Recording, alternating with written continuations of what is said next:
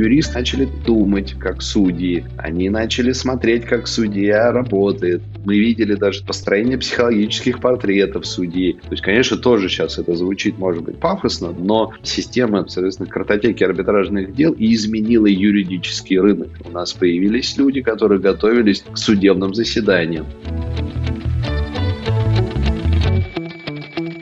Здравствуйте, коллеги, уважаемые слушатели. С вами подкаст Deloitte «Точка зрения». Мы, эксперты Deloitte и приглашенные гости, будем обсуждать актуальные бизнес-проблемы, риски, вызовы и варианты того, как с ними справиться и куда дальше двигаться. Мы с вами вновь встречаемся в рамках совместного образовательного проекта со Сколково Legal Tech, Legal Tech School. Слушайте нас на iTunes Podcasts, Google Podcasts, Яндекс.Мьюзике и на нашем канале YouTube.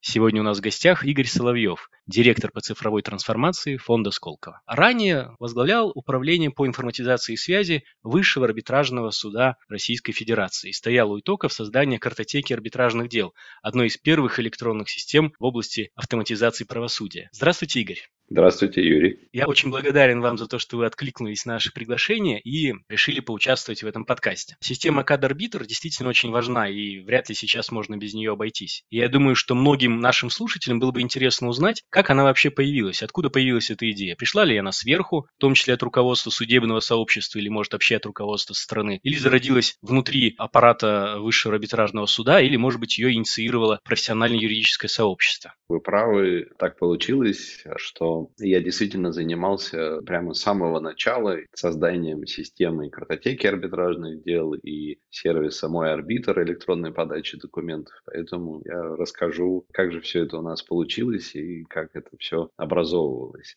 как зародилась идея, наверное, не странно, она витала в воздухе. Не было какого-то прямого поручения, например, как вы говорите, от правительства Российской Федерации. То есть на тот момент это было, наверное, еще в конце 90-х или в нулевых. Я работал в Федеральном арбитражном суде Северо-Западного округа в Петербурге и, соответственно, тоже был руководителем отдела информатизации, то есть это кассационный суд в арбитражной системе. Соответственно, я занимался вопросами информатизации организации. И уже тогда в Петербурге председателем суда Комаровым Александром Николаевичем на тот момент мы обсуждали вот идеи, как сделать судебные акты публичными. Для кассационной инстанции это было крайне важно, потому что кассация тогда только появилась, и кассационные решения были очень важны для юридического сообщества, потому что это третья инстанция, ну фактически за третьей инстанцией только высший суд, и не все доходили до высшего арбитражного суда, до надзорной инстанции. Поэтому фактически решение федеральных судов кассационных являлось почти завершением судебного процесса. Безусловно, был шанс пересмотреть в надзоре, но он был достаточно маленький. И, соответственно, тогда было предложено публиковать судебные акты, но скажу, что, конечно, тогда и интернет-то не везде был, и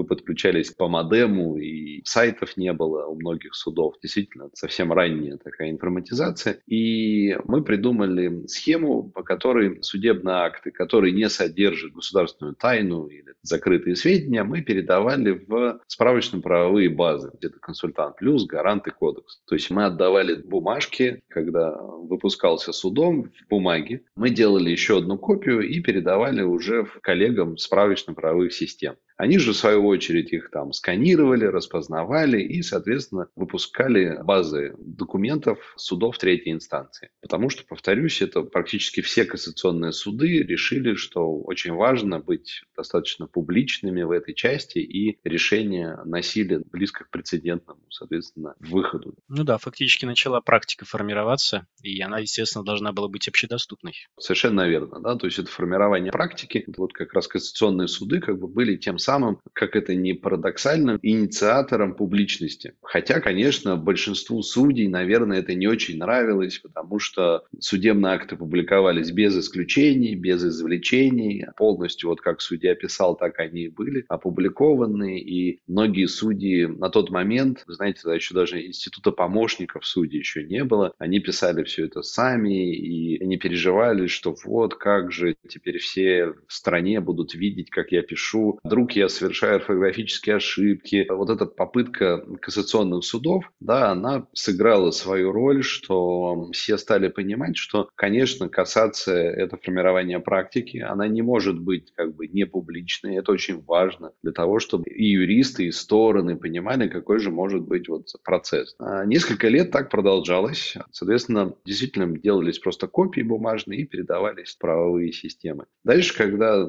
так получилось, я перешел на работу в Высший арбитражный суд, и я предложил руководству Высшего арбитражного суда в лице Иванова Антона Александровича сделать систему публикации всех судебных актов и по первой, и по второй, и, безусловно, по надзорной инстанции. И получил соответствующую поддержку. Соответственно, он высказался достаточно позитивно по этой части. Единственное, что как раз одна из, наверное, задач с точки зрения информатизации была снизить нагрузку для передачи этих документов, чтобы документы судебный акт автоматически публиковались, публиковались с наименьшими трудовыми издержками, потому что, повторюсь, мы в Петербурге их просто копировали, то есть делали еще четыре копии, которые передавали правовым системам. То есть, если мы бы попросили все суды еще делать копии, ну, представляете, количество документов. Соответственно, отвечая на ваш вопрос, инициатором публичности выступали руководители кассационных судов, и когда уже в высшем суде мы обсуждали этот вопрос, как раз был пример, что кассация публикует и уже публиковала несколько лет, и не было никаких особенных проблем. Судебное сообщество достаточно консервативно, и, конечно, ну, суд любит тишину. То есть судья не публичный человек. В нашей стране судья не является публичной фигурой. Хотя я могу сказать, что благодаря руководителю нашему Иванову Антону Александровичу мы изучали вопрос публичности в других странах, и удалось посетить достаточно много стран. И первое, куда мы поехали, это было Соединенные Штаты Америки. У них есть система публикации судебных актов, по-моему, называется Pacer. Она на тот момент уже очень хорошо функционировала, функционировала для всех судов, для всех округов по всей Соединенных Штатах Америки. И мы, соответственно, проездили, поговорили и с окружными судами, и с Верховным судом США. То есть, как эта система работает, почему она очень важна. И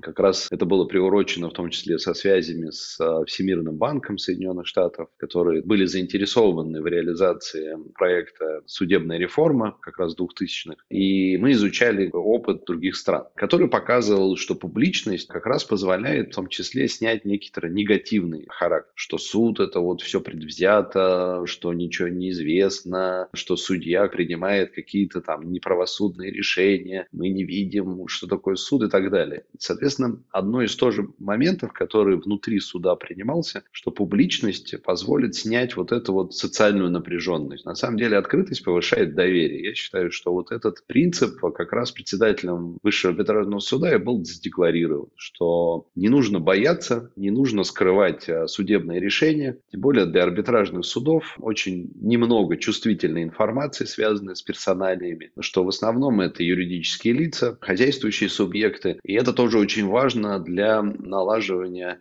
экономической ситуации в стране. Если вы помните, как раз тоже вопрос публичности, когда еще только-только зарождалась арбитражная система, споры решались между компаниями иногда не в судах, а на улице, если помните, там 90-е, то есть было проще встретиться, поговорить жестко и решить соответствующие договорные проблемы. И как раз создавались арбитражные суды для того, чтобы ну, не подвороть договариваться, а есть соответствующая площадка, где цивилизованно и юридически грамотно можно было бы это все сделать. Соответственно, открытость, которую мы хотели достигнуть, она как раз и позволяла увидеть директорам компании, что идти в суд надо, можно, и ничего не предвзято, не нужно какие-то взятки кому-то платить. Сам процесс открыт и результат открыт. Соответственно, можно было бы видеть, что, например, мой контрагент, например, сутяжник, или там он ходит по судам, или у него сейчас есть какие-то проблемы. Конечно, экономическое сообщество не всегда этому было радо. То есть у нас очень много было обращений от компаний, что типа, зачем вы пишете, что я участвую в суде, это же ужасно. Мы говорим, ты пришел в суд защищать свои интересы. Почему мы должны скрывать? Он говорит, нет, уберите обо мне информацию, репутация моя нарушена. Коммерческая тайна, еще что-нибудь. Что угодно, но в основном была вот репутация. То есть, представляете, что компания, попадая в суд, они говорят, вы нашу репутацию рушите. Мы говорим, почему? То есть, ты, во-первых, истец, ты защищаешь свои интересы. Это же хорошо. Ты выиграл первую инстанцию, это тоже хорошо. И они говорят, да, это здорово. То есть, я защитил свои интересы, и теперь все юридическое, там, экономическое сообщество знает, что я защищаю свои интересы, у меня все получается. Я прав. Соответственно, если я проиграл, у меня есть апелляция, я иду в апелляцию, у меня есть кассация, возможно, надзор. И, соответственно, вот эта вся публичность позволила решить очень много вопросов. Первое – доверие к судебной власти. Это очень важный вопрос. Потому что без доверия, естественно, к нам никто бы и не пришел, не верили в суды. Соответственно, этот вопрос снимался. Второй момент – это доверие между хозяйствующими субъектами. То есть, что можно любой вопрос решить в суде достаточно быстро и очень дешево. Понятно, что госпошлина у нас стоит достаточно мало. Поэтому основным заказчиком, как это ни странно, было, как бы, наверное, судебное сообщество в лице руководителей. Я правильно понимаю, что фактически с самого начала рассматривалась и такая функция, как стабилизация экономического оборота. То есть это вот как раз, наверное, пример использования информационной системы и государственной информационной системы как некого фактора, ну, скажем так, мягкого регулирования, да? То есть привлечение хозяйствующих субъектов в суды, легализация разрешения споров и вот это повышение доверия с самого начала рассматривалось как важный экономический в том числе фактор. Совершенно верно. Вы правы, что суд – это элемент экономической деятельности, как банк, я сейчас очень грубо скажу, да, и судьи, наверное, могут здесь быть не совсем согласны со мной, да, но мы когда-то обсуждали, что правосудие с точки зрения процесса для компании является понятным звеном в экономической деятельности. И мы хотели как раз вот это и показывать, что суд это не очень сложно, это не какая-то вот непонятная машина, то есть надо куда-то прийти, надо с кем-то договориться, как подать иск. Вопросов было очень много. Ну, это правда, да. Хотя бы даже узнать, в каком кабинете у тебя дело будет слушаться. Это была целая проблема. Совершенно правильно расскажу о том, что публикация не только судебных актов, но и информации о процессе становилась популярной, потому что там можно было увидеть, когда у тебя будет следующее заседание. Тебе не надо было звонить в суд, ждать по телефону. Понятно, что суды заняты, то есть нужно дозвониться до секретаря судебного заседания. И это тоже было очень сложно. У нас был случай, по-моему, в Самаре, когда работники суда давали за определенные бенефиты да, там, себе информацию. То есть можно было позвонить специальному человеку в суд и спросить, когда будет то или иное судебное заседание. Как раз вот система открытости снимала и это. Не надо было звонить в суд. То есть открываешь сайт, он работает 24 на 7, ищешь свое дело, ты можешь найти даже чужое дело, пожалуйста, мы не скрываем. Ты можешь прийти на это судебное заседание, если оно тебе интересно. Все судебные заседания, ну почти, да, там являются открытыми. Мы как раз это тоже решали для того, чтобы на самом деле снять нагрузку с себя, как вы понимаете. То есть количество звонков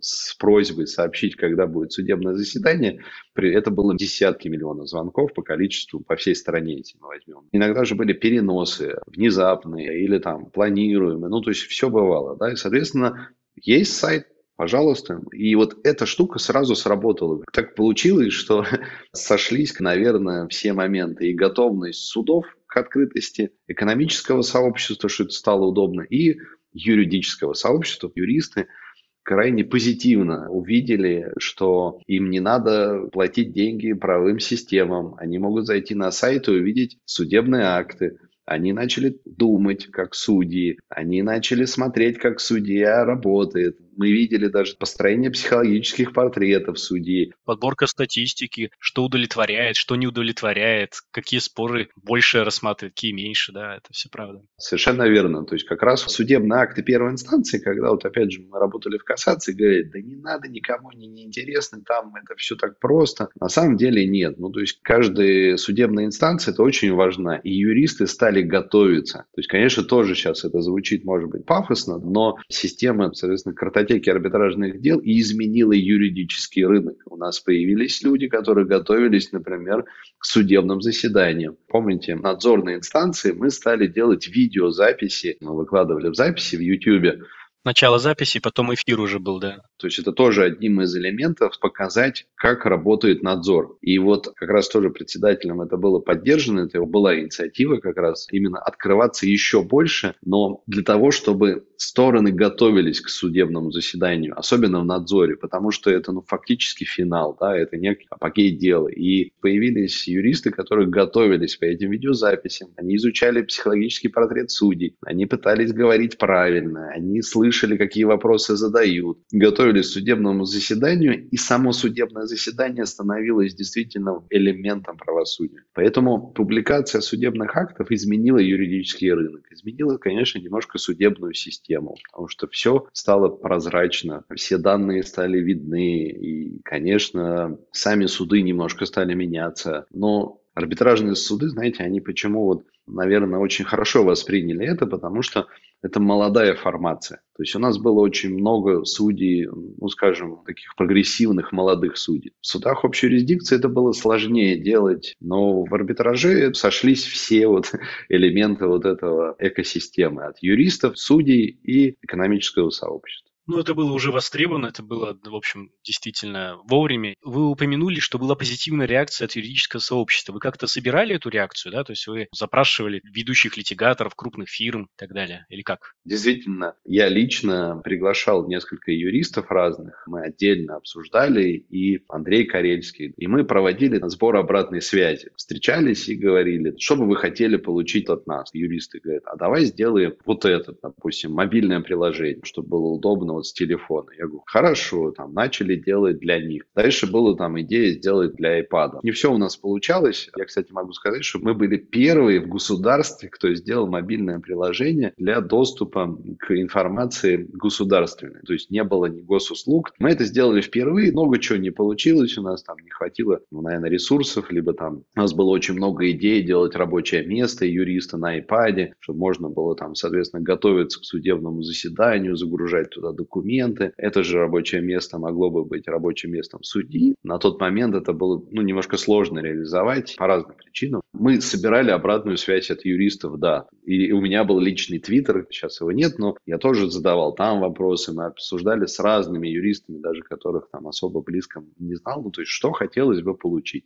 Очень важно собирать обратную связь от юридического сообщества. Была еще одна большая встреча, я помню, тогда под председательством председателя Высшего арбитражного суда он пригласил крупных игроков экономического сообщества, Почта России, Аэрофлот, S7. Мы рассказали о том, что мы делаем, куда движется с точки зрения информатизации системы арбитражных судов, и они услышали и, соответственно, себе оставили на память, что суды не только пытаются открыться с точки зрения процесса, но и двигаться вперед. То есть оттуда уже появились и видеозаседания еще тогда впервые по видеосвязи, когда не нужно было приезжать в суд, который проводит заседание, да, можно было приехать в ближайший суд и оттуда принять участие. Соответственно, электронная подача документов тогда обсуждалась, чтобы упростить, сделать более доступную правосудие. Поэтому здесь мы пытались на разных уровнях, безусловно, собирать обратную связь с разных игроков и пытаться слышать нашего клиента, куда нам же двигаться. Да, мне нравится, что вы сказали клиента, потому что, естественно, раз арбитражные суды разрешают, прежде всего, экономические споры, то, наверное, стоило бы как раз послушать тех, кто судится в этих судах. А вот сами судьи как отреагировали? То есть, когда эта система была еще разрознена и по отдельным судам округов, очевидно, судьи возникали разные вопросы, но это решалось как-то локально. А как отреагировали судьи, когда эта система стала сквозной от первой до, собственно говоря, надзорной инстанции? Стало ли им тяжелее, стало ли им легче, и, может быть, судьи тоже что что-то хотели поменять, и вы от них получали связь обратно. Это как-то повлияло на систему. Да, совершенно верно. Судьям, с одной стороны, стало немножко тяжело. Повторюсь, а судьи у нас не публичные люди. Но с другой стороны, им было интересно, а как же подобные дела смотрят мои коллеги из другого округа? То есть вы же знаете, да, основная задача в том числе судов ввести некую единообразие судебной практики. То есть вот этот стержень, которым мы высший арбитражный суд славился, с точки зрения того, что формировать единую судебную практику. И здесь судьи первой инстанции смотрели, а как же дела подобные рассматривает мой коллега из другого суда, из другого другого округа. И это понятно, что система судов арбитражных, она была по округам. То есть в округе есть кассация, которая смотрит, формирует единую судебную практику, но можно было всегда подглядеть, в хорошем смысле этого слова, как же дела подобные рассматривает мой коллега из соседнего округа. И здесь они сами начали тем самым формировать вот эту единую судебную практику, не нарушая дисбаланса выше. И таким образом, ну, на мой взгляд, да, это получалось достаточно органично. То есть не нужно было кого-то заставлять или там спускать сверху. Им стало просто самим интересно, и это стало очень удобно. То есть не нужно было звонить. Открываешь картотеку, видишь дело, можно там было, соответственно, даже выбрать по категориям дела и посмотреть, как же решали подобные дела твои коллеги. Особенно, когда корпус судебный стал обновляться, начался такой процесс, когда стали приходить вообще молодые или там новые судьи. Они как раз вот погружались через этот механизм. То есть у нее лежит или у него лежит дело, или он там, судья, смотрит, а как же эти дела рассматривали мои коллеги. Быстро посмотрел, уже проще рассматривать дело, которое у тебя вот только-только пришло. Потому что мы шутили с судьями, у нас была тема, как определить сложность дела. Мы занимались автоматическим распределением дел. То есть дела распределяла система, она, соответственно, была условно слепой. Каждое вот дело приходит, она начинает судьям последовательно назначать. При этом человек, не председатель суда, никто не мог воздействовать на это. Это тоже один из принципов доверия к системе, что никто не может может договориться, что мое дело будет рассматривать судья Петров или там, Иванова. Понятно, что есть более опытные судьи, менее опытные судьи. Мы хотели, что вот сложные дела, наверное, должны рассматриваться опытными судьями. Да, легкие дела. Так вот и вопрос, что такое сложное дело или легкое. То, что мы единственное смогли придумать, что каждое новое дело, если тебе приходит, оно всегда сложное. А как только ты его рассмотрел, дело становится очень простым, потому что ты его прошел. Кстати, до сих пор не решили, как определять сложность дела на входе в суд, потому что это оказывается очень неопределенным элементом. Ну, по существу это нужно проанализировать все материалы дела, учитывая, что стороны у нас любят не доносить всех материалов с самого начала, а потом потаскивать их по кусочкам. Это, конечно, да, задачка та еще. А не было ли какой-нибудь идеи создать вроде рейтинговой или скоринговой системы для судей, как раз, чтобы вот оценивать их компетенцию, ну, хотя бы там по отраслям, по видам рассматриваемых дел? Да, это интересный вопрос. Скажу, что в какой-то момент ко мне пришла мысль, что а было бы неплохо собирать обратную связь от сторон, которые поучаствовали в деле. То есть, как вам судья? Сейчас мы уже привыкли, что если мы сдали машину на техобслуживание, нам приходит письмо, цените, как вам все сделали. И у меня тогда пришла мысль поставить как бы такой рейтинг, сделать внутренний. То есть, он будет не публичный. Например, судью не любят. Ну, в смысле, ему ставят ну, низкий рейтинг, скажем. Да? И председатель суда мог бы видеть эту информацию, ну, как бы поговорить с судьей и сказать, что, ну, что-то может быть, там, поведение судьи. Но эта тема, безусловно, не нашла своего отклика, знаете, по достаточно понятной причине, что когда две стороны участвуют в судебном заседании, тот, кто выиграл, всегда поставит хорошую оценку. Кто проиграл, всегда поставит плохую. Здесь рейтинг бы не вышел, потому что конфликтная ситуация, он не был бы таким правильным, наверное, не отражал бы вот всей вот полноты картины, и, соответственно, мы отказались от этого, хотя, как бы, наверное, может быть, сейчас можно, конечно, к этому возвращаться, но есть нюансы, как говорится, все же правосудие это не такси, это не извоз, это не совсем услуга. Один из тоже спорных моментов, когда мы обсуждали, является является ли правосудие сервисом или услугой. И судебное сообщество все же говорило, нет, это не сервис, это не услуга, это правосудие. Поэтому тут оценки ставить все же не очень хорошо.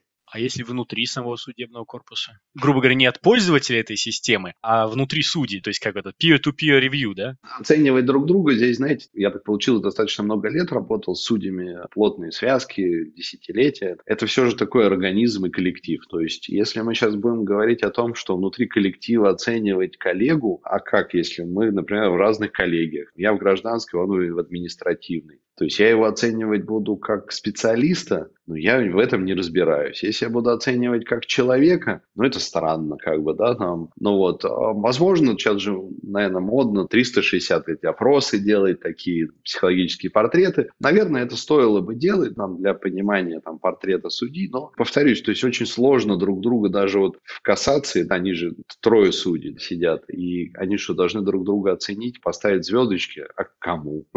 По количеству отмен, например, по количеству засиленных решений и так далее? Не, ну такая статистика, конечно, собиралась. То есть, безусловно, что если у судьи много отмен, да, то эта статистика отрабатывалась, и она отрабатывалась внутри сообщества. Если у судьи много отмен, соответственно, ему либо тяжело что-то сделать, либо он совершает какие-то ошибки, может быть, он не читает судебную практику, да, и ему председатель суда уже помогал выправить это. То здесь эта статистика была. Про рейтинг такая мысль была, но она не нашла своего тогда отклика, наверное.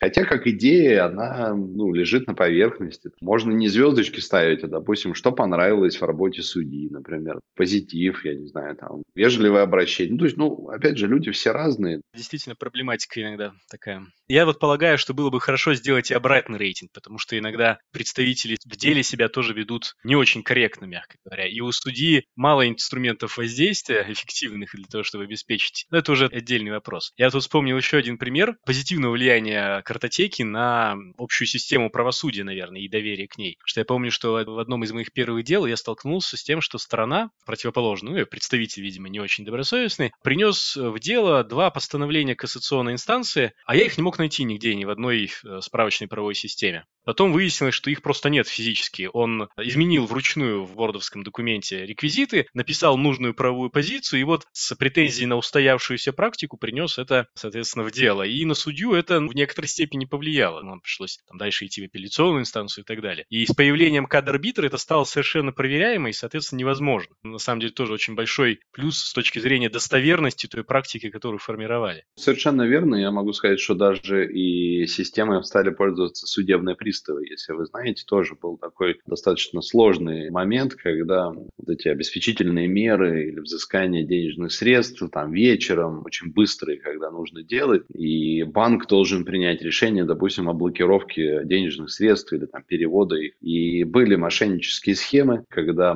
недобросовестные там делали тексты судебных актов, которых реально нет. И к нам тогда обращались тоже судебные приставы, говорят, а вы можете для нас проверить? Я говорю, пожалуйста. Тогда появились, опять же, впервые, сейчас это, конечно, уже стало с пандемией модно, QR-коды, то есть можно было навести на судебный акт, и он откроется сразу через картотеку, да, и можно сличить, является ли он там именно так же написан. Да, мы тогда некоторые технологии отрабатывали, теперь вот спустя десятилетия ими пользуются немножко в другой части, но почти аналогично, скажем.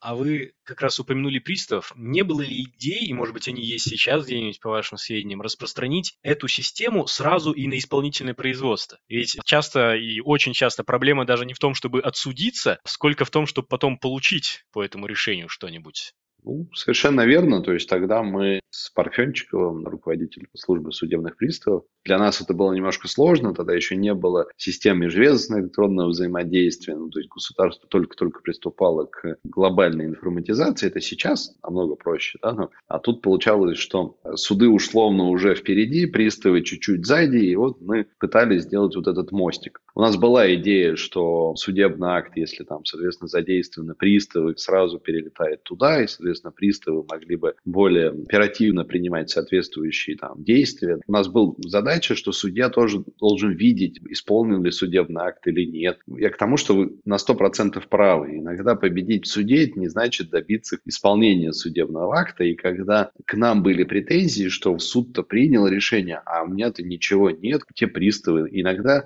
стороны не думали, что дальше есть еще какая-то условно организация, судебные приставы, почему они вообще не подчиняются судам, как в некоторых странах, кстати, когда судебные приставы – это часть судебной службы, и фактически они занимаются исполнением судебных актов. И многие нас спрашивали, говорят, а почему вы ими не командуете? И эту связь мы тогда налаживали, я сейчас не знаю, конечно, как сейчас это происходит внутри. Мы начали этот процесс, не довели его, конечно, до идеала, но данные передавались судебным приставам в автоматическом режиме. Повторюсь, судебные приставы – это тоже достаточно сложная организационная структура. То есть, даже если ты передашь данные, это не значит, что пристав тут же побежит физически исполнять его. То есть, тут проблема немножко другого рода, и я знаю, что много было действий, обсуждалось на уровне высших руководителей страны, делать ли, например, специальную службу судебных приставов, которые бы подчинялись бы судам. Я знаю, было много дискуссий. Передача данных была. Но вот само исполнение с передачей данных, к сожалению, не очень связано. Сейчас, наверное, опять же, с учетом цифровизации органов и государства, и банков, и других, в том числе Росреестра, например, конечно, сейчас проще. Если мы будем говорить про будущее, то будущее судов – это не только цифровать себя, а именно вот включиться в государственную машину. Если суд вынес, например, о блокировке счета, то это автоматически блокирует счет в этом, допустим, банке или казначействе. Для этого не нужно сейчас ничего, есть множество систем взаимодействия и так далее, и так далее. Соответственно, если нужно ограничить передвижение товаров по стране, это уже тоже можно делать. То есть можно соответствующие системы задействовать. И суды вот в цифровизации государства, если мы сейчас говорим, они как раз вот должны этим элементом и быть. Ну, то есть, что судебный акт порождает цепочку автоматизированных действий, которые прописаны в судебном акте. Это еще более сложный, конечно, дискуссионный вопрос, то есть это оцифровка самих судебных актов, то есть уход от текста иногда, то есть должны быть события прописанные, ну то есть машиночитаемые судебные акты.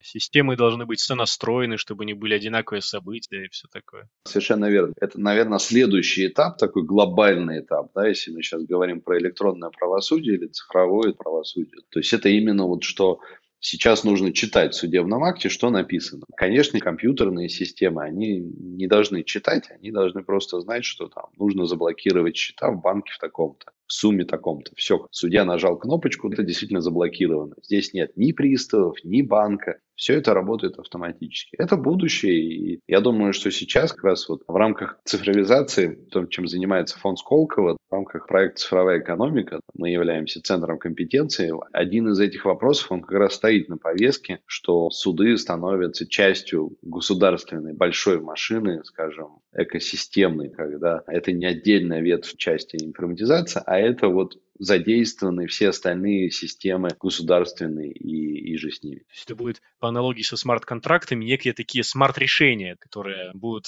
вызывать непосредственно реакцию. Это действительно было бы очень интересно, потому что очень много действий с точки зрения исполнения судебных решений, их непосредственного действия, они лишние. То есть все равно нужно что-то получить, куда-то пойти, отнести, это тратится время, это увеличивает вероятность того, что должник выведет имущество и так далее. Но вот интересно тогда, в целом, как вы считаете, вы добились того, того, что вы планировали? Я думаю, да. То, что мы хотели сделать, мы сделали. Я здесь вот благодарен судьбе и тем коллегам, с которыми мы работали вместе, и моей команде, и руководителям, руководителю Высшего арбитражного суда. То, что мы хотели, и в том числе под его патронажем, да, мы сделали. То есть можно было бы сделать чуть больше. Мы хотели, конечно, открывать материалы дел. То есть мы дискутировали об этом в сообществе судебном, готовы ли открыться не только судебный акт, а и материалы дела может быть, их сделать вообще публичными. Мы этот вопрос обсуждали, готовность вообще к такой открытости. Тогда было с настороженностью это воспринято, и, соответственно, это не было реализовано. Но с точки зрения, в принципе, электронного правосудия, как проект назывался, какие-то задачи мы себе ставили, они все были реализованы. То есть все судебные акты публичны, вся информация о движении дел публична, мы сделали видеозаседания, мы сделали доступ к материалам дел по упрощенке. Тогда также был вопрос, если помните, упрощенное судопроизводство, это тоже эксперимент, я бы так сказал. Опять же, аудиопротоколирование мы ввели, то есть можно было, если вы знаете, раньше секретарь там вел протокол, потом это изготавливалось в бумаге, соответственно, проект аудиопротокола тоже был достигнут. Сейчас можно послушать эту запись, если ты являешься стороной в деле. Это тоже сняло массу проблем. Когда секретарь ведет, да, там что-то забывается, что-то не получается быстро записать. Потому что протокол в арбитражных судах, он ведется немножко иначе, чем в судах общей юрисдикции, да, то есть он ведется по существу, там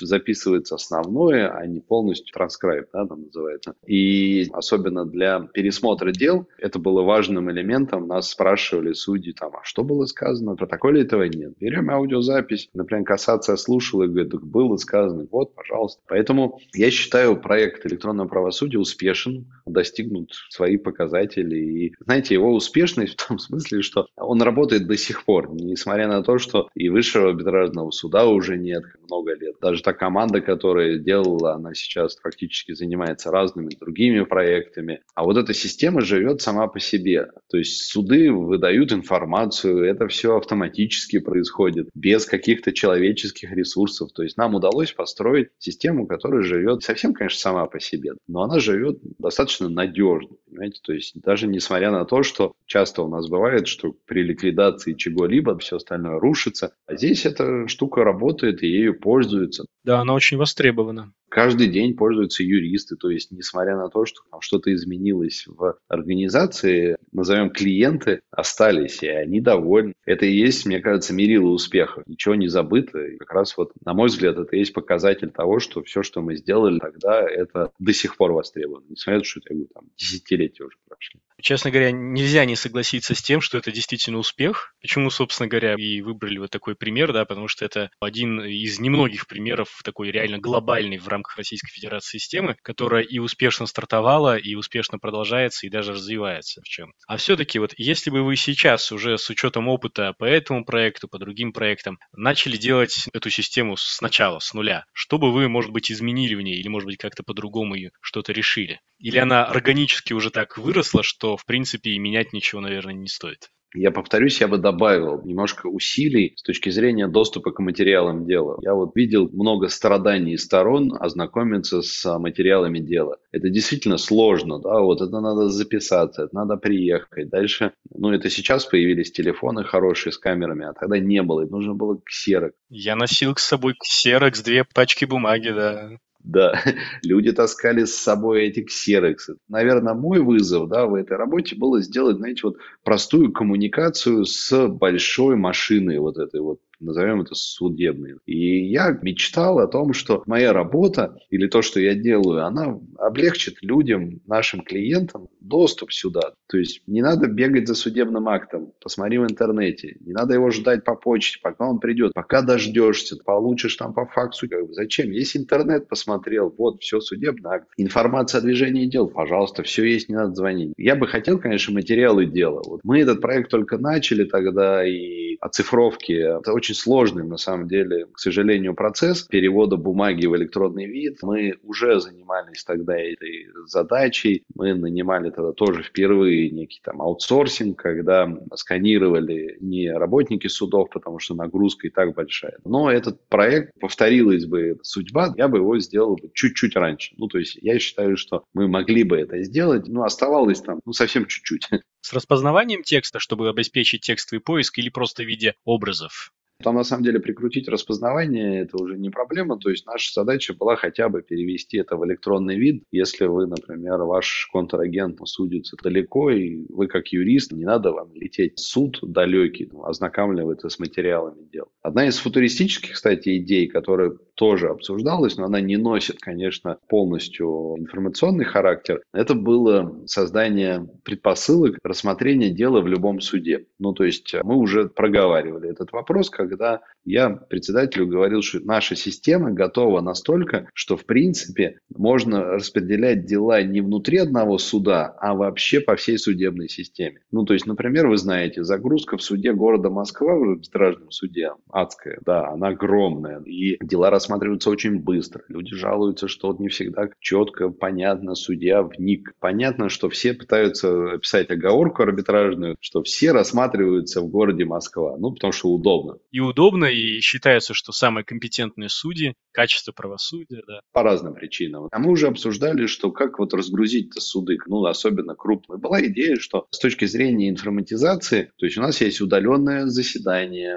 не нужно ездить. Ну, то есть мы хотели сделать по скайпу условно, да, даже. То, что сейчас, кстати, Минюст предлагает уже делать по участию по удаленным судебным заседаниям, это правильное движение. То есть как раз была идея, что система автоматизированная, то есть ты подаешь дело в суд, а тебе говорят, у тебя будет рассматривать твое дело судья арбитражного суда Чеченской Республики. Как пример. Ты не только внутри суда, а вообще по всей стране. Система тебе говорит, у тебя будет такой-то судья. Ты открываешь компьютер, участвуешь в судебном заседании. Ты видишь и сторону, и третьих лиц, и судью, получаешь решение, которое вынес судья. Ты должен его уважать. У меня тут два вопроса. Как вот вы думаете, можно решать, ну, на мой взгляд, две самые насущные проблемы такого дистанционного правосудия? Первая – это идентификация личности, подтверждение полномочий. И вторая – это не всегда, э, не очень часто, но иногда требуется осматривать вещественные доказательства. Или хотя бы даже предъявлять оригиналы документов. Вот это тоже непросто сделать будет, да? Сейчас при видеоконференц-связи полномочия подтверждаются просто другим судом. А если мы хотим просто открыть компьютер, а, была идея, я знаю, обсуждалась, через госуслуги логиниться, подтверждать, выдавать какие-то цифровые ключи. Как это можно было бы сделать? Сейчас, мне кажется, есть решение, тоже дискуссионно, безусловно, это биометрическая идентификация. То есть вы знаете, государством создается единая биометрическая система, соответственно, она государственная, куда вы добровольно можете сдать соответствующие биометрические данные и проходить идентификацию через голос, распознавание лиц. Сейчас это используется в разных моментах, как вы понимаете. От ловли преступников до, соответственно, ходим ли мы в маске или нарушаем ли, опять же, карантинные режимы. Мне кажется, если бы у нас было профессиональное сообщество, это тоже очень такой вопрос, могут ли участвовать обычные люди в э, судебных заседаниях или обязательно должны быть специалисты, скажем, с высшим юридическим образованием, или только адвокаты, как это, например, в американских судах. Кстати, вот если мы вернемся на шаг назад с точки зрения рейтинга сторон, как там это все наладили, то есть если адвокат себя ведет неадекватно, подделывает какие-то судебные акты, ну то есть он реально ведет себя, скажем, глупо по отношению к судье, то судья вместе с адвокатским сообществом его грубо вытурит из этого адвокатского сообщества, и больше он никогда в этом округе ни в один суд не войдет как сторона. И тогда адвокаты там в Америке понимают, что не нужно обманывать на глупостях, подделывать документы, там что-то подкладывать, там еще что-то. Бессмысленно, потому что это судья узнает, то ты больше никогда в этом штате ты не получишь ни одного дела, а дело это заработок. Поэтому там вот эта система, она работает органично. И также и судья, конечно, если судья ведет себя условно неадекватно, то адвокатское сообщество тоже может немножко воздействовать. Понятно, что есть свои нюансы. Соответственно, здесь, ну, если мы вернемся к идентификации лиц, то государство уже проделало большую работу, и сейчас можно говорить о том, что представители сторон могут проходить идентификацию, например, на госуслугах, сдавать биометрию, дальше уже участвовать в судебных заседаниях без предъявления даже документов, паспортов и так далее. То есть система тебя определяет с большой долей вероятностью. Мне кажется, вот за этим такое разумное будущее. Сразу начинается масса проблем с точки зрения внедрения внедрение механизмов искусственного интеллекта, распознавание эмоций. Система может подсказывать суде, что, например, я сейчас неадекватен, я могу обманывать. Ну, то есть вот, конечно, будущее впереди достаточно такое с точки зрения человека очень опасное, наверное. То есть можно по движению глаз сказать, что я сейчас пытаюсь ввести в заблуждение в суд. Или я говорю, что у меня есть такой документ, но на самом деле видно по лицу, что его нету, да, и судья говорит, ну окей, понятно. Но особенно это в судах общей юрисдикции, понимаете? То есть, если мы говорим про арбитражный суд, то, несмотря на то, что там, конечно, за каждым предприятием стоят люди, но подумаем все же, когда вот в судах общей юрисдикции это реальные человеческие судьбы, и здесь тоже применение таких технологий, это может быть достаточно опасно для людей. Но, видите, будущее наступает достаточно агрессивно, и я расскажу тогда коротенькую историю. У нас были такие встречи с судьями в рамках повышения квалификации, меня приглашали приглашали, я рассказывал судьям, ну, что мы делаем и какой у нас там план. И я на какой-то встрече, судьи, наверное, человек 50, наверное, сидит, я рассказываю, что вот, вы сможете рассматривать дела где угодно, вы можете взять компьютер в отпуск или можете вечером полистать материалы дела, и вам не надо с собой вести вот эти тома, бояться их потерять, потому что потеря дела, сами понимаете, это достаточно очень серьезное нарушение, может привести к потере статуса. Вот, и они приходилось ночами сидят. Я говорю, а тут, пожалуйста, можете вот в электронном виде все посмотреть. Ну и одна судья говорит, когда это будет? Это еще же не скоро. А так вышло, что а я говорю, так в следующем году. Вроде футуристически звучит. Тут оказалось, что действительно в следующем году у них появилась вот эта упрощенка. Можно открыть компьютер рабочий и посмотреть материалы дела сторон обеих. И подумав, принимать уже решение. Ведь это на судью накладывает дополнительное, получается, требование. Ведь он должен уже совершенствовать свою экспертизу в области кибербезопасности. Потому что у нас, например, в компании ноутбук – это наша жизнь. У нас каждые три месяца проводятся тренинги по кибербезопасности, нас учат, как противостоять противостоять фишингу, подглядыванию, чему угодно. И, по идее, судьям тоже пришлось бы всему корпусу наращивать эти компетенции. Здесь вы правы, потому что как раз часть судей определенного, например, возраста или характера, они все печатали. Даже если все приходит в электронном виде, говорит, распечатываем, я буду читать, мне так визуально понятно. С ручкой я начинаю там подчеркивать. А приходили молодые судьи совершенно другого характера. Они говорят, ой, давай на iPad, ой, классные. Они уже по-другому говорят, не надо мне печатать ничего. Наоборот, говорят, все в электронном виде медиа быстро посмотрю. И у нас как раз вот интересно было, что сообщество судебное в арбитражных судах настолько оно было заинтересовано в инновациях. То есть оно, с одной стороны, воспринимало, безусловно, консерваторы немножко так настороженно, говорит, ну, давай вот, ну, не надо пока этого. Да? С другой стороны, молодежь, которая приходила, они говорят, нам надо, нам, мы по-другому, может, Facebook-то нормально, социальные сети, идентификация в моем арбитре с помощью Фейсбука. Мы понимали, что даже внутри сообщества есть хорошая позитивная обратная связь, и уже никто не говорит, не, не надо, вот все в бумаге, и пусть мне все печатают. Хотя, как бы, безусловно, судья всегда вправе выбрать для себя формат работы. То есть кому-то удобно все быть распечатанным, никто не ограничивает. До сих пор встречаются судьи, которые требуют от сторон доносить оригиналы документов, поданных через мой арбитр, даже если они подписаны подписаны усиленной электронной подписью. Почему-то они не считают их оригиналами, но это такие уже довольно уникальные случаи. Это, кстати, одна из больших проблем, как раз вот доверие, наверное, судьи когда мы делали мой арбитр, вот в той итерации, там не было вообще подтверждения. Просто можно все сосканировать и прислать. Когда мы принимали решение, что да, это риск, тогда была одна из защитных функций, что судья всегда говорит на судебном или на предварительном судебном заседании, говорит, привезите оригиналы. И это было вот таким вот элементом защиты судов от обмана сторон, если они вдруг есть. Соответственно, мне кажется, этот механизм просто остался в ДНК. И даже сейчас, когда есть уже усиленный квалифицированная электронная подпись. Просто сдвиг даже не то, что в суде, вообще в человеке, что оригиналом является электронный документ, а бумажка копия. Да, и вот сейчас, например, опять же, Росреестр, он вообще выдает выписку. Электронная выписка, она оригинал, а бумажка – это копия.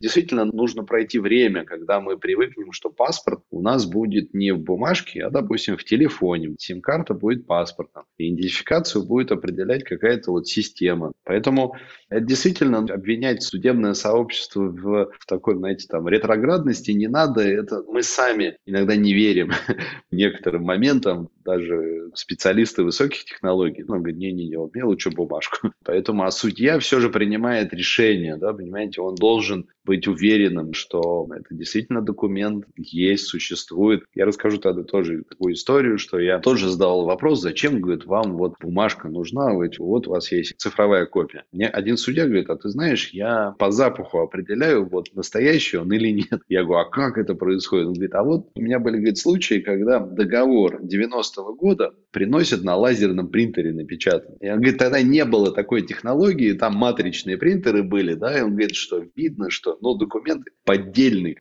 я вижу. А когда, говорит, мне в цифровом, говорит, я не увижу, там, конечно, можно увеличить. Мне кажется, логичен следующий вопрос возникает. Арбитражные суды, их реально стоит похвалить. И, общем, большинство их хвалят, по крайней мере, за такую открытость, информационную доступность. А вот суды общей юрисдикции. У них, во-первых, есть своя, вроде отчасти похожая информационная система. А можно ли вообще создать общую? Может, это было бы гораздо удобно и как раз обеспечило бы пресловутое единство практики. Не только в экономических спорах, но и в точно таких же спорах, только между непредпринимательскими субъектами. Как вы думаете, можно ли это создать? Что этому мешает? И что этому может помогать, наоборот?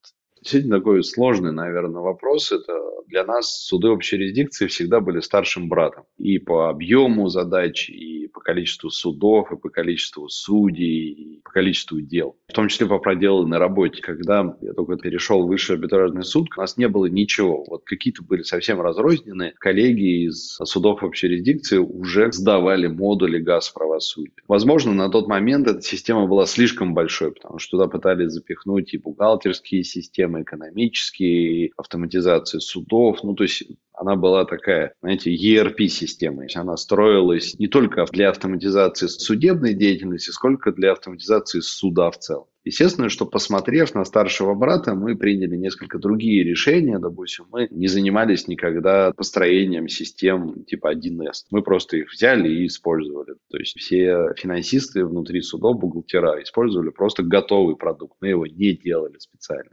Ну, это разумно, да. Вы, то есть, сосредоточились чисто на правосудии, на функции самой. Да, то есть мы именно вот шли по автоматизации судебного документооборота, то есть взяв условно узкий такой канал. На этом, наверное, нам удалось сыграть с точки зрения, опять же, ну, некой скорости реакции и внедрения, потому что и судов меньше, и судей меньше. Ну, наверное, еще, когда говорят, вот, в судах общей юрисдикции ничего не публикуется, все публикуется с задержкой и так далее. А вот в арбитражной, вот какие они молодцы, здорово, все раз дело тут заслушались, допустим, в административная часть вылетает сразу же. Это да, но суды общей юрисдикции, мы когда тоже вместе сидели над законом по публикации судебных актов, у них вменено извлечение персональных данных, защите детей, защите, соответственно, там, чувствительной информации, то есть усыновлении. Ну, то есть там действительно такие категории дел есть, которые требуют вот этих извлечений, и это человеческий труд. К сожалению, на тот момент научиться их удалять автоматом с точки зрения информатизации не получилось. Конечно, ну, надо исходить исходить из того, что вот кто-то сидит, это секретарь судебного заседания или помощник, и начинает выкидывать судебного акта. Это труд, это огромный труд. И причем по своему усмотрению исключительно, потому что я видел акты судов общей юрисдикции, в которых были удалены реквизиты постановления Конституционного суда, на которые ссылался судья. Просто удаляют фамилии, имена, отчества, адреса, суммы, реквизиты договоров и решили, и постановление Конституционного суда тоже давайте удалим. Вот так. Да, мы же как раз шли больше по пути того, что вообще вообще ни один человеческий ресурс вот в публикации не задействован. Судья работает в своей системе, как только он судебный акт там нажимает готовный к финалу, то есть подписывает его в электронном виде, тут же он улетает в некую промежуточную базу и потом выгружается в систему картотеки арбитражных дел. Это происходит автоматически. Это одно из тоже было задач, чтобы нельзя было сказать, знаете, схватить судебный акт, говорит, я его не буду публиковать, не хочу. Вот это мы убрали. Да, и, соответственно, конечно, говорить о том, что суды арбитражные такие молодцы, а вот в судах общей юрисдикции они не очень хорошо, у них были свои проблемы. Они есть, эти проблемы. И, безусловно, создание, наверное, единой системы, как вы говорите, это разумный ход. Я могу сказать, что за последние годы суды общей юрисдикции, соответствующие подразделения, проделали большую работу. Действительно стараются с точки зрения и цифровизации, и автоматизации. Наверное, есть внутренние какие-то свои проблемы, но построить единую систему можно, да и нужно. Сейчас, наверное, можно говорить о том, что подавать иски можно через госуслуги.ру, единый портал госуслуг. Давайте это сделаем. Система «Мой арбитр», она уже немножко, конечно, устарела, и ей нужно уже, конечно, докручивать. Есть портал госуслуг, но почему бы там не задействовать его с точки зрения подачи исковых заявлений или еще что-то. Это разумно. Вот мы можем подать заявление в ЗАГС, например, да, через госуслуги. Ну, а почему в суд-то нельзя? В банк можно подать. Ну, то есть я к тому, что будущее, конечно, за некой агрегацией. Вы как специалист, как профессионал, вам есть разница арбитражный суд, либо суд общей юрисдикции. Если мы говорим про обывателя, он не должен думать, а в какой суд мне надо подать. Допустим, при уборке улиц поцарапали машину. Система должна ему помочь. Это должен быть арбитражный суд или суд общей юрисдикции. И вот здесь, на мой взгляд, будущее, скажем, единой системы, это то, что Минюс сейчас пытается делать, это ну, некие помощники при подаче исков. Мы, конечно, говорим о том, что подача документов должна быть очень простая в суды, но при этом для обычного человека человека. Если же мы говорим о том, что с судами работают профессионалы, то есть адвокатское сообщество, то, конечно, там мы можем использовать совершенно другие механизмы и сделать подачу документов более профессиональной. То есть, когда адвокат указывает какие-то элементы, дополнительные поля заполняет или еще что-то. Действительно много о чем уже поговорили. Ну, естественно, много о чем можно еще поговорить. Я бы, наверное, задал последний вопрос. Витает в воздухе, собственно говоря, и пошло это из Соединенных Штатов, из Европы, введение элементов искусственного интеллекта какие перспективы создания цифрового судьи? Например, самые простые дела, да, опять же, простые дела, но тем не менее рассматривал не живой судья, а беспристрастный, настроенный и проверенный искусственный интеллект.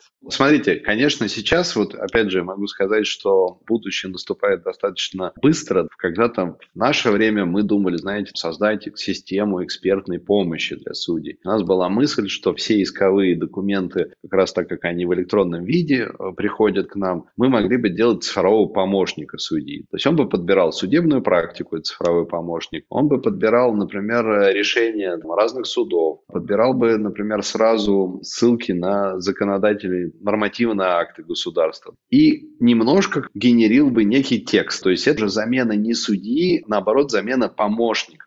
Но я бы говорил о том, что помощники судей и секретари судебных заседаний – это те профессии, которые можно заменить искусственным интеллектом. Ну, то есть секретарь, что он делает? Он назначает заседание, еще что-то. Это можно доверить искусственному интеллекту. То есть, соответственно, смотрит график заседаний, календарь судьи, и, соответственно, уже сейчас есть такие системы. Смарт-помощник, который там, вставляет мне в календарь, например, то или иное заседание с учетом, например, моей загрузки, пусков и так далее. И он корректно это делает без безошибочно, он будет, соответственно, не нарушая сроков. Протокол судебного заседания можно сейчас из аудио сделать текст. Уже это работает, и многие технологии уже можно применять. И в том числе в судах общей юрисдикции для ведения транскрайбов. То есть это уже мы знаем, что такая вещь есть. Соответственно, помощник судьи вот готовит проект судебного акта, можно заменить его, то есть он будет готовить проект судебного акта. Никогда вот заменить, я считаю, судью на какого-то умного робота. Наверное, сейчас не стоит говорить. Я, конечно, согласен, что есть дела, которые рассматриваются в автоматическом режиме судьями. Да, есть такие дела. И тут надо очень аккуратно выделять эту категорию дел. Например, опять же, есть споры с административной с точки зрения ГИБДД, движения, транспорта и так далее. В общем, вот сейчас говорить о том, что вдруг появится искусственный интеллект, который заменит судью, я думаю, нет. Все же, знаете, судьи все же, они должны через себя провести это решение. То есть они не только на основе законодательных актов или еще что-то принимают